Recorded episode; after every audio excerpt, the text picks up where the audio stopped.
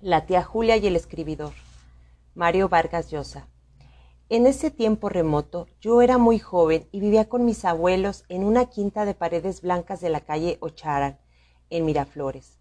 Estudiaba en San Marcos, Derecho, creo, resignado a ganarme más tarde la vida con una profesión liberal, aunque en el fondo me hubiera gustado más llegar a ser escritor. Tenía un trabajo de, título pomposo, sueldo modesto, apropiaciones ilícitas y horario elástico. Director de informaciones de Radio Panamericana. Consistía en recortar las noticias interesantes que aparecieran en los diarios y maquillarlas un poco para que se leyeran en los boletines.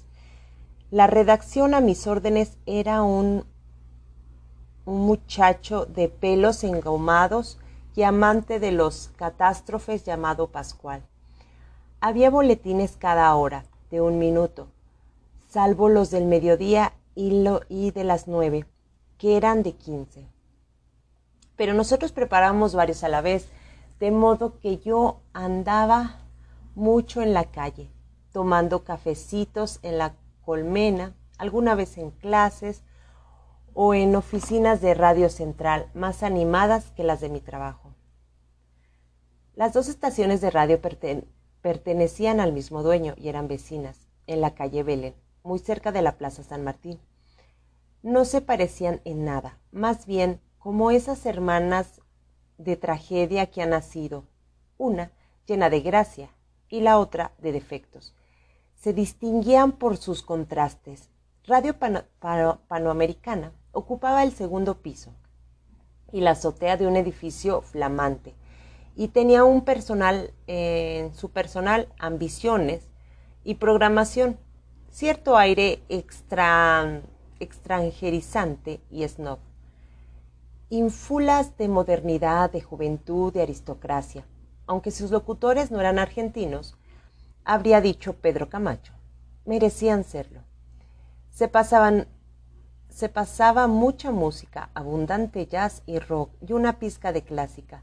Sus ondas eran las de las que primero difundían en Lima los últimos éxitos de Nueva York y de Europa, pero tampoco desempeñaba la música latinoamericana, siempre que tuviera un mínimo de sofisticación.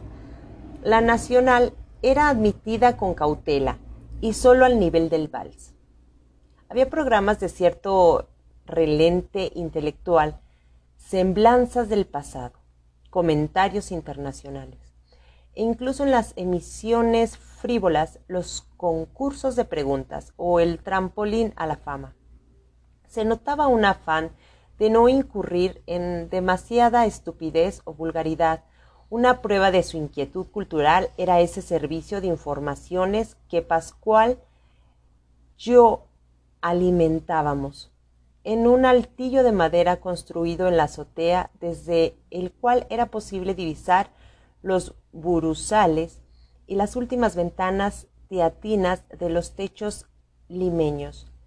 Se llegaba hasta él por un asesor cuyas puertas tenía la inquietante costumbre de abrirse antes de tiempo.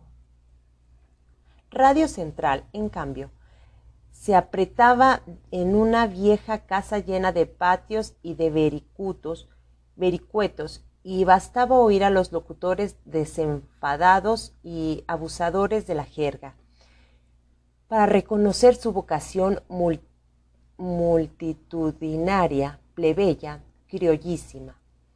Ahí se propalaban pocas noticias y ahí era reina y señora la música peruana incluyendo a la andiena.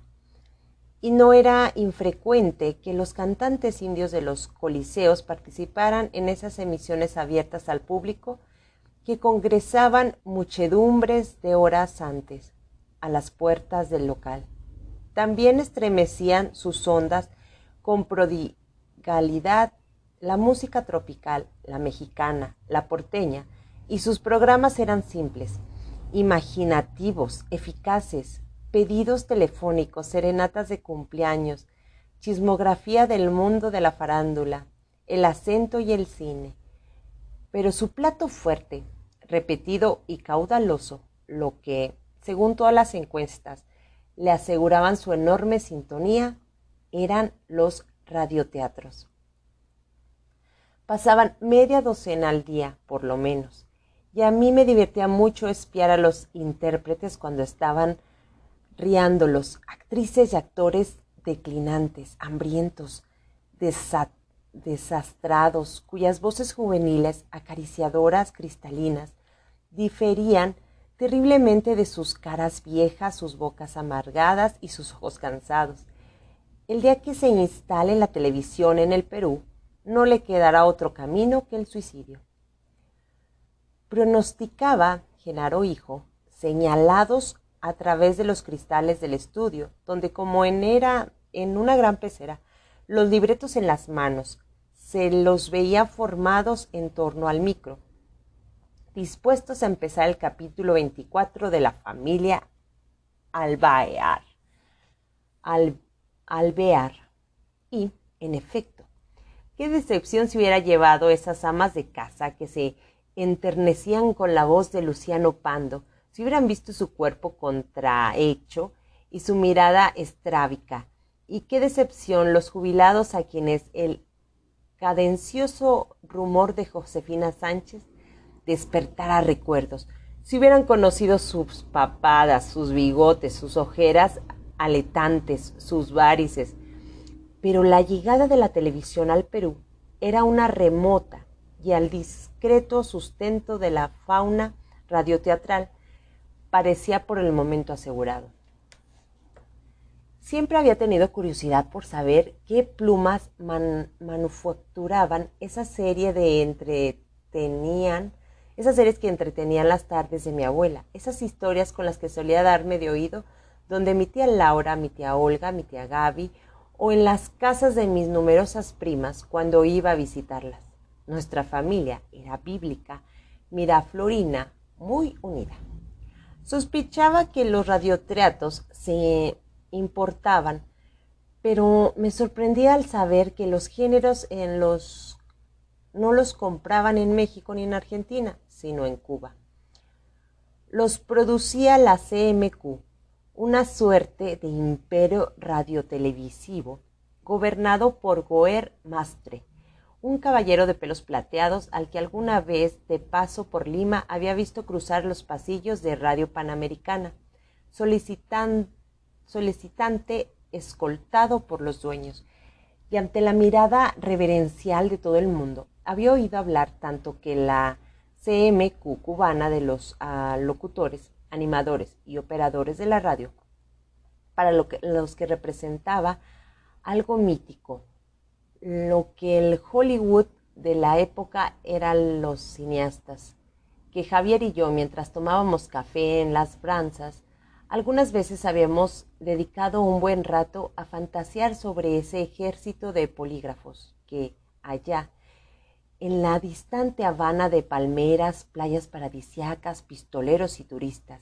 en las oficinas airecondicionadas de las ciudadelas de Guar Mestre.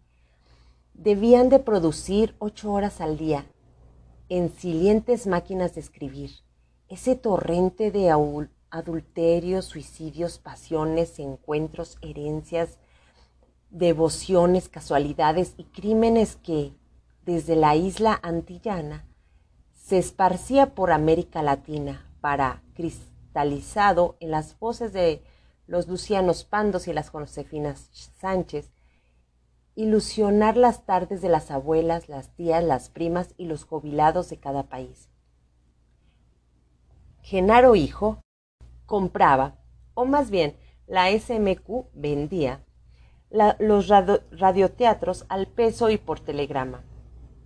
Me lo había contado él mismo una tarde después de pasmarse cuando le pregunté si él, sus hermanos o su padre daban el visto bueno a los libretos antes de propalarse.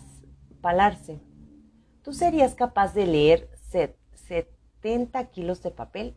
me repuso, mirándome con esa condescendencia benigna que le merecía la condición de intelectual que me había conferido desde que vio un cuento mío en el dominical de El Comercio.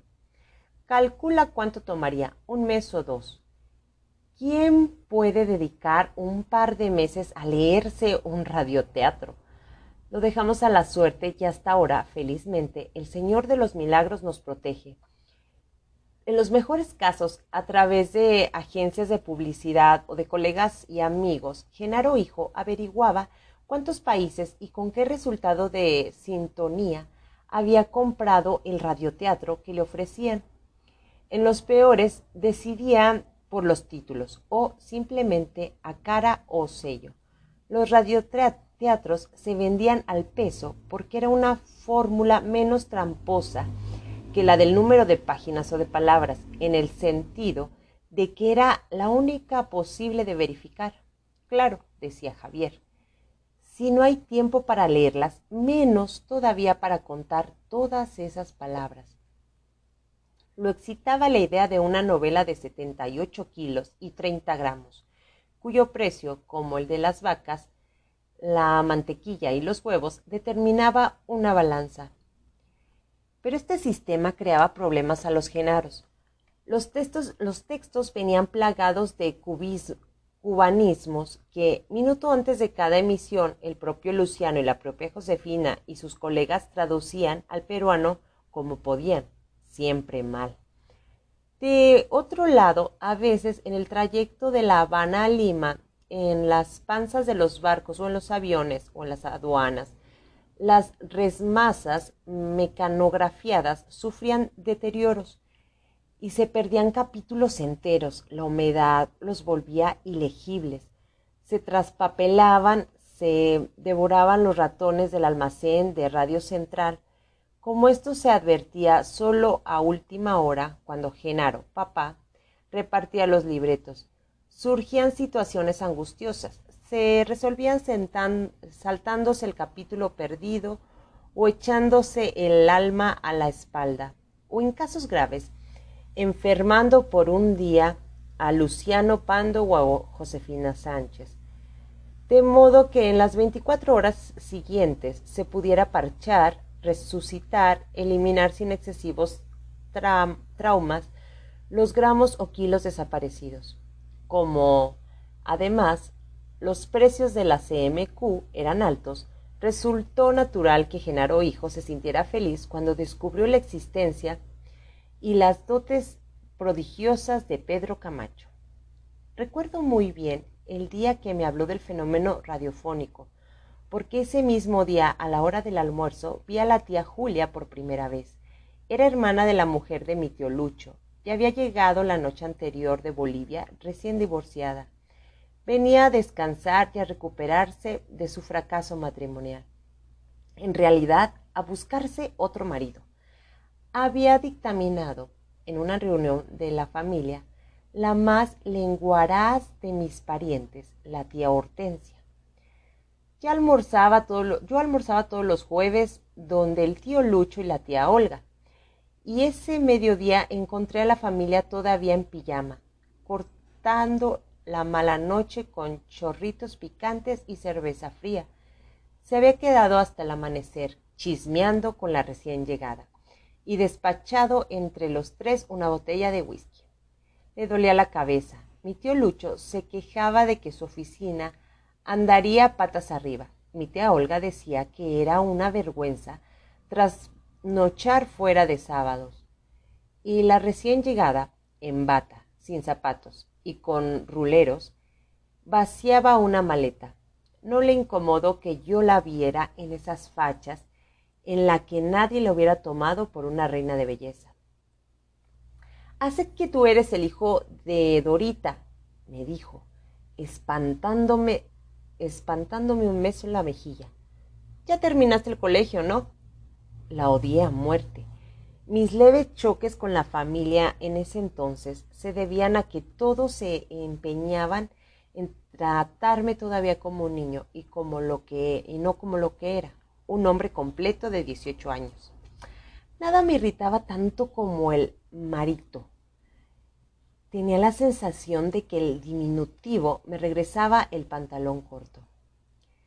Ya estás en tercero de derecho y trabaja como periodista, le explicó mi tío Lucho, alcanzándome un vaso de cerveza. La verdad, me dio el puntillazo la tía Julia. Es que pareces todavía una guagua, Marito. Durante el almuerzo, con ese aire cariñoso que adoptan los adultos cuando se dirigen a los idiotas o a los niños, me preguntó si tenía enamorada, si iba a fiestas, qué deporte practicaba, y me aconsejó con una perseveridad que no descubrí si era deliberada o inocente, pero que igual me llegó al alma, que apenas pudiera me dejara crecer el bigote. A los morenos les sentaba y eso me facilitaría las cosas con las chicas. Él no piensa en faldas ni en jaranas, le explicó el tío Lucho. Es un intelectual. Ha publicado un cuento en el dominical El Comercio. Cuidado que el hijo de Dorita nos vaya a salir del otro lado, se rió la tía Julia, y yo sentí un arrebato de solidaridad con su ex marido. Pero sonreí y llevé la cuerda. Durante el almuerzo se dedicó a contar unos horribles chismes bolivianos y a tomarme el pelo. Al despedirme, pareció que quería hacerse perdonar sus maldades porque me dijo con un gesto amable que alguna noche la acompañara al cine, que le encantaba el cine. Llegué a Radio Panamericana justo a tiempo para evitar que Pascual dedicara todo el boletín de las tres a la noticia de una batalla campal en las calles exóticas de Rawalpindi, entre sepulteros y leprosos, publicada por última hora.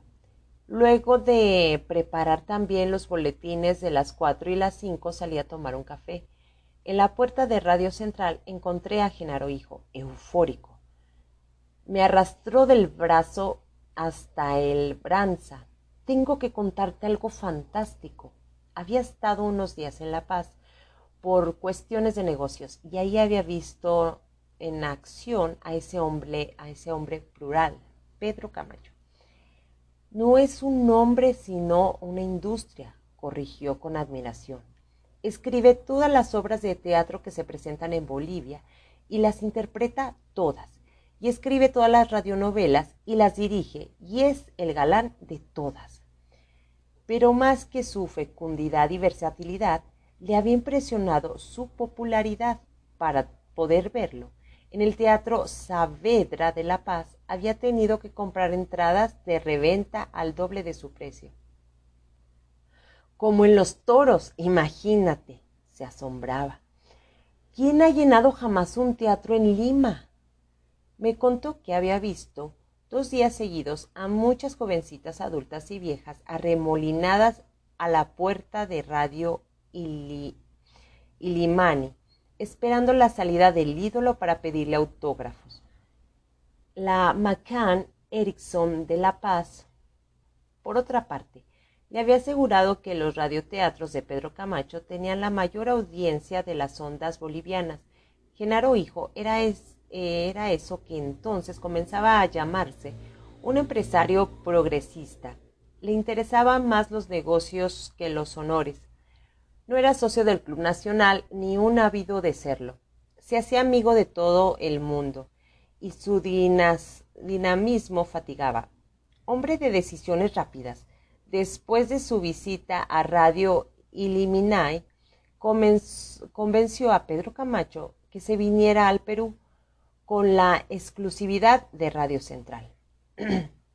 no fue difícil, allá lo tenía al hambre, me explicó se ocupará de las radionovelas y yo podré mandar al diablo a los tiburones de la CMQ.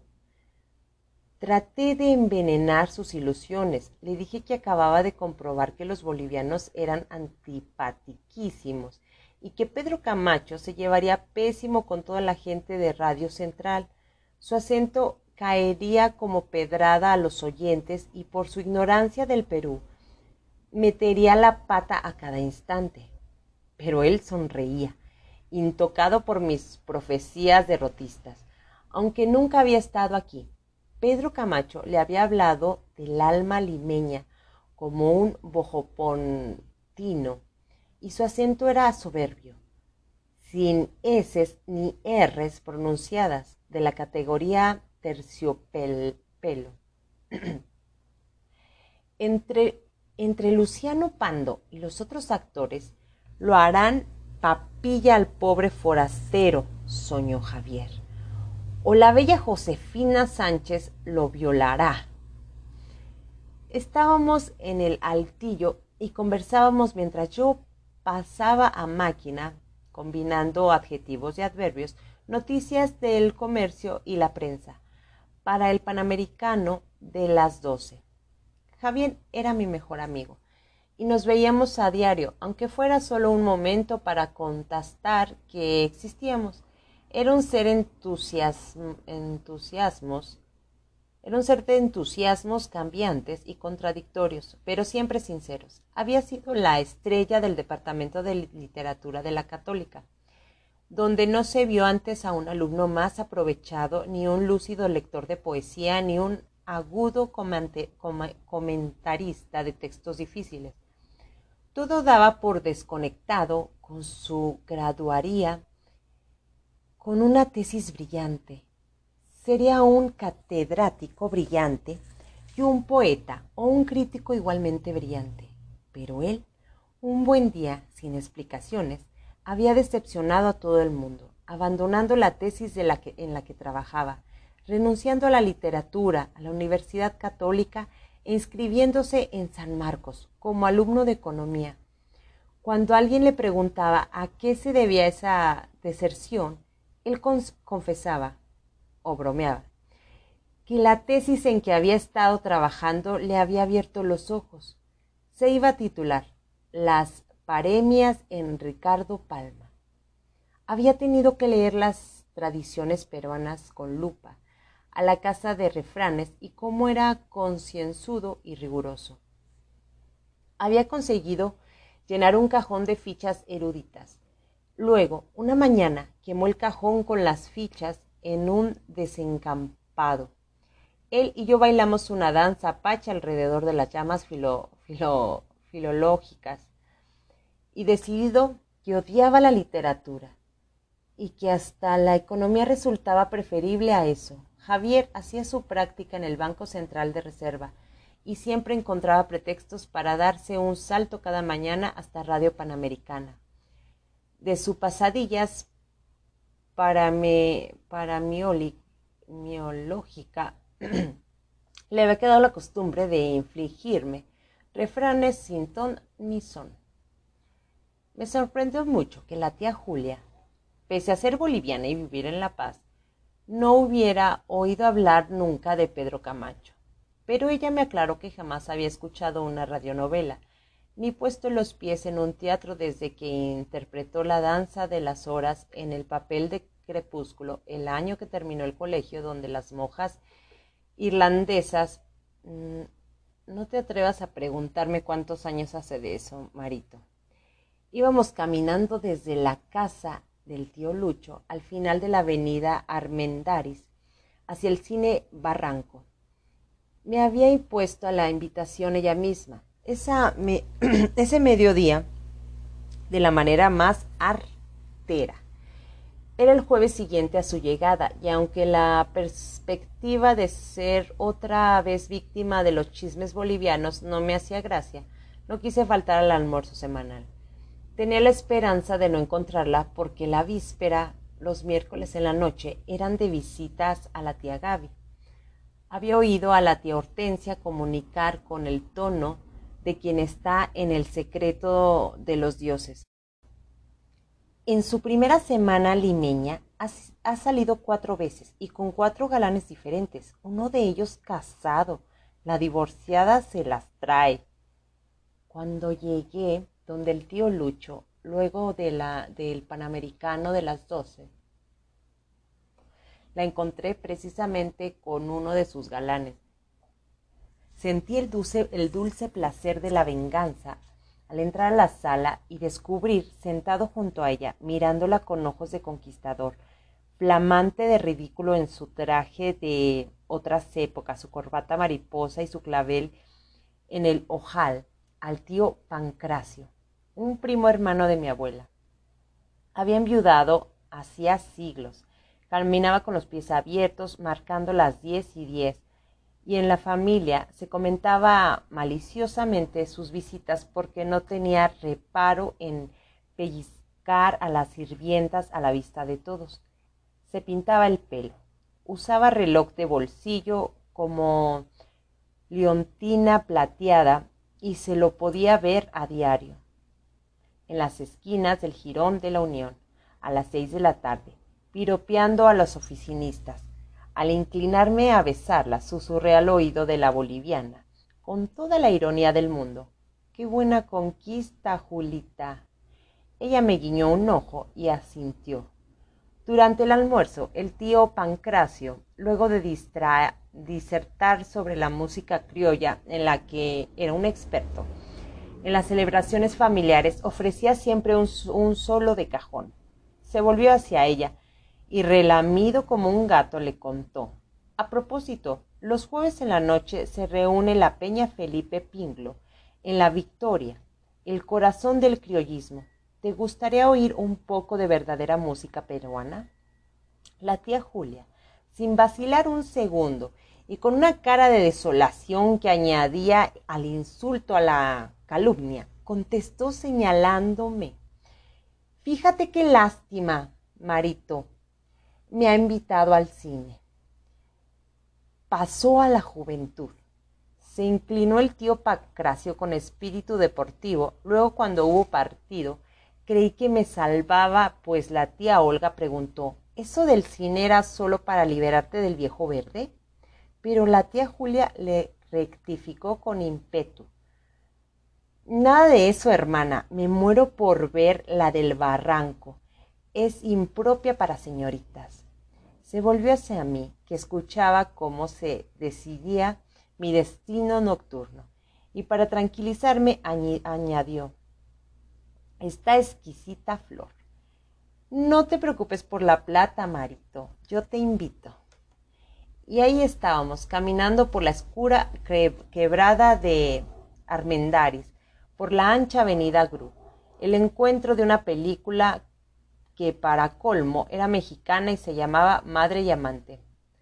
Lo terrible de ser divorciada no es que todos los hombres se crean en la, se crean en la obligación de proponerte cosas, me informaba la tía Julita, sino que por una divorciada piensan que ya no hay necesidad de romanticismo. No te enamoran, no te dicen galanterías finas, te proponen las cosas de buenas a primeras con la mayor vulgaridad. A mí me lleva la trampa. Para eso, en vez de que me saquen a bailar, prefiero venir al cine contigo. Le dije que muchas gracias por lo que me tocaba. Son tan estúpidos que creen que toda divorciada es una mujer de la calle, siguió, sin darse por enterada. Y además, solo piensan en hacer cosas, cuando lo bonito no es eso, sino enamorarse, ¿no es cierto? Yo le expliqué que el amor no existía, era una invención de un italiano llamado Petrarca y de los trovadores provenzales, que eso de, las gentes, que eso de la gente creía un cristalino manar de las emociones, una pura efusión de sentimientos, era el deseo instintivo de los gatos en celo disimulado tras de las palabras bellas y los mitos de la literatura. No creía en nada de eso, pero quería hacerme el interesante mi teoría erótico-biológica. Por lo demás, dejo a la tía Julia bastante incrédula. ¿Creía yo de veras esa idiotez? Estoy contra el matrimonio, le dije, con el aire más pedante que pude. Soy partidario de lo que llaman el amor libre. Pero, ¿qué? Si fuéramos honestos, deberíamos llamar simplemente la cúpula libre. Cúpula quiere decir hacer cosas, se rió, pero al instante puso una cara decepcionada. En mi tiempo, los muchachos escribían acrósticos, mandaban flores a las chicas, necesitaban semanas para atreverse a darles un beso. ¿Qué porquería se ha vuelto el amor entre los mocosos de ahora, Marito? Tuvimos un amago de disputa en la boletería por ver quién pagaba la entrada y luego de soportar hora y media de dolores del río, gimiendo, abrazando, gozando, llorando, corriendo por la selva con los cabellos al viento, regresando a la casa del tío Lucho, también a pie, mientras la garúa nos mojaba los pelos y la ropa. Entonces hablamos de nuevo de Pedro Camacho. Estaba realmente segura que no lo había oído mencionar jamás, porque según Genaro Hijo era una celebridad boliviana. No, no lo conocía ni siquiera de nombre. Pensé que a Genaro le había metido el dedo a la boca, o que, tal vez, la supuesta industria radioteatral boliviana era una invención suya para lanzar publicitariamente a un plumífero aborigen. Tres días después conocí en carne y hueso a Pedro Camacho.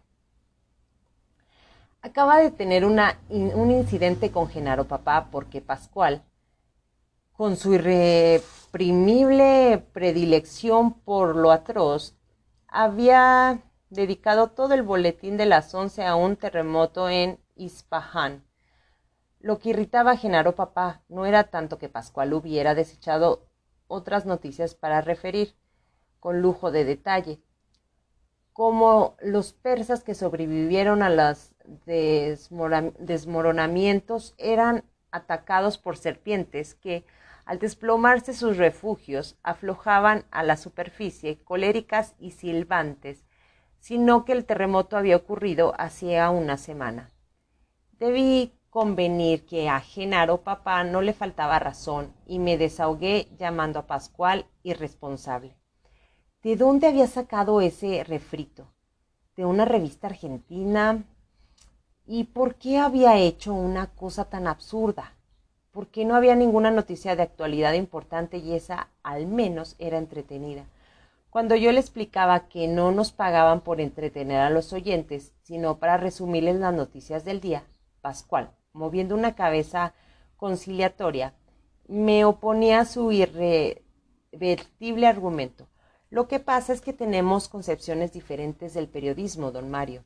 Iba a responderle que si se empeñaba cada vez que yo volviera las espaldas en seguir aplicando su concepción tremendista del periodismo, muy pronto estaríamos los dos en la calle, cuando apareció en la puerta del altillo una silueta inesperada, era un ser pequeñito y menudo, en el límite mismo del hombre que baja estatura y el enano, con una nariz grande y unos ojos extraordinariamente vivos, en los que bullía algo excesivo. Vestía de negro, un termo que se advertía muy usado, y su camisa y su corbatita de lazo tenían máculas. Pero, al mismo tiempo, en su manera de llevar esas prendas había algo en él que atilado y decompuesto, de rígido como en esos caballeros de las viejas fotografías que parecen presos de las lévitas almidonadas. En su chistera tan justa. Podía tener cualquier edad entre treinta y cincuenta años y lucía una aceitosa cabellera negra que le llegaba a los hombros. Su postura, sus movimientos, su expresión parecían el desmentido mismo de lo espontáneo y natural. Hacía pasar inmediatamente en el muñeco articulado, en los hilos de títeres. Nos hizo una reverencia cortesana y con una solemnidad tan inusitada con su persona se presentó así. Vengo a hurtarles una máquina de escribir, señores. Les agradecería que me ayuden. ¿Cuál de los cuál de las dos es la mejor? Su dedo índice apuntaba alternativamente a mi máquina de escribir y a la de Pascual pasé a estar habituado a los contrastes entre voz y físico por mis escapadas a Radio Central. Me asombró que de figurilla tan mínima, de hechura tan desvalida, pudiera brotar una voz tan firme y melodiosa, una dicción tan perfecta. Parecía que en esa voz no solo desfilara cada letra, sin quedar mutilada ni una sola, sino también las partículas y los átomos de cada una, los sonidos del sonido. Impaciente, sin advertir la sorpresa de su facha, su audacia y su voz provocaban en nosotros, se había puesto a escudriñar y como a olfatear las dos máquinas de escribir.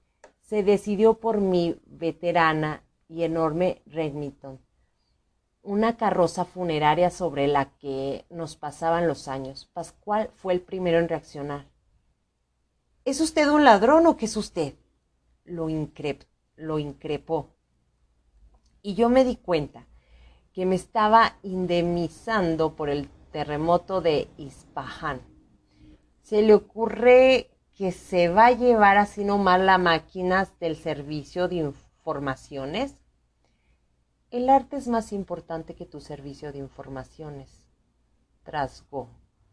Lo fulminó al personaje, echándole una ojeada parecida a la que merece la alimaña pisoteada, y prosiguió su operación. Ante la mirada estupefacta de Pascual, que, sin duda, trataba de adivinar, como yo mismo. ¿Qué quería decir trasgo?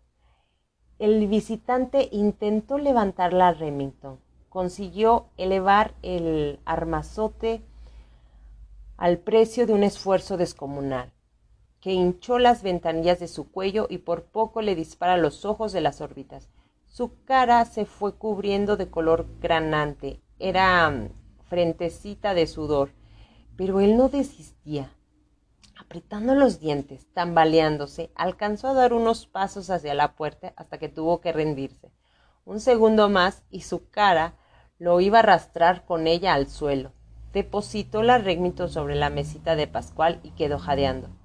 Pero apenas recobró el aliento, totalmente ignorante de las sonrisas que el espectáculo nos provocaba a mí y a Pascual. Este se había llevado ya varias veces un dedo a la sien para indicarme que se trataba de un loco. Nos reprendió con severidad. No sean indolentes, señores. Un poco de solidaridad humana. Échenme una mano. Le dije que lo sentía mucho, pero que para llevarse esa Remington tendría que pasar primero sobre el cadáver de Pascual y en último caso sobre el mío. El hombrecillo se acomodaba la corbatita ligeramente descolgada por el esfuerzo, ante mi sorpresa, con una mueca de contrariedad y dando muestras de una ímpetu total para el humor, repuso asistiendo gravemente. Un tipo bien nacido nunca desairá un desafío a pelear. El sitio y la hora, caballeros. La providencial aparición de Genaro Hijo. En el altillo frustro lo que parecía ser la formalización de un duelo. Entró en el momento en que el hombrecito pertinaz intentaba de nuevo, amaratonándose, tomar entre sus brazos la Remington. Deje, Pedro, yo lo ayudo, dijo. Y le arrebató la máquina como si fuera una caja de fósforos. Comprendiendo entonces, por mi cara y la de Pascual, que nos debía alguna explicación, nos consoló con aire risueño. Nadie se ha muerto, no hay que ponerse tristes. Mi padre les repondrá la máquina prontito. Somos la quinta rueda del coche, protesté yo, para guardar las formas. Nos tienen en este altillo mugriento. Ya me quitaron un escritorio para dárselo al contador. Y ahora mi Remington. Y ni siquiera me previenen. Creíamos que el señor era un ladrón, respondió Pascual. Entró aquí insultándonos y con prepotencias. Entre colegas no debe haber pleitos, dijo solónicamente Genaro Hijo.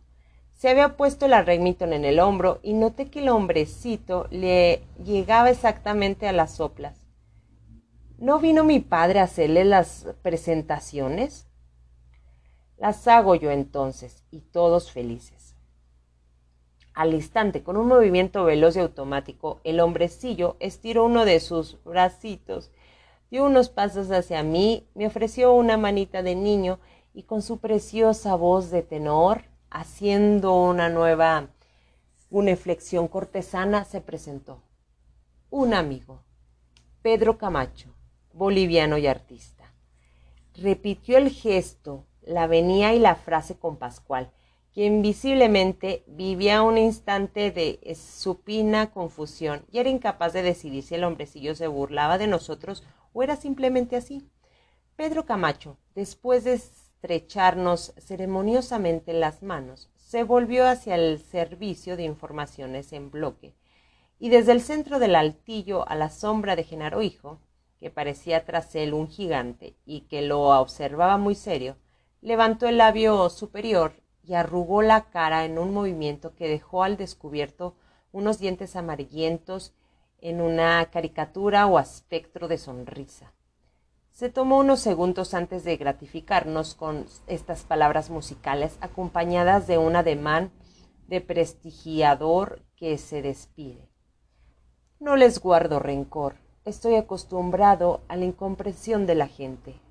Hasta siempre, señores desapareció en la puerta del altillo, dando unos saltillos de duende para alcanzar al empresario progresista que, con la Remington a cuestas, se alejaba a trancos hacia el ascensor.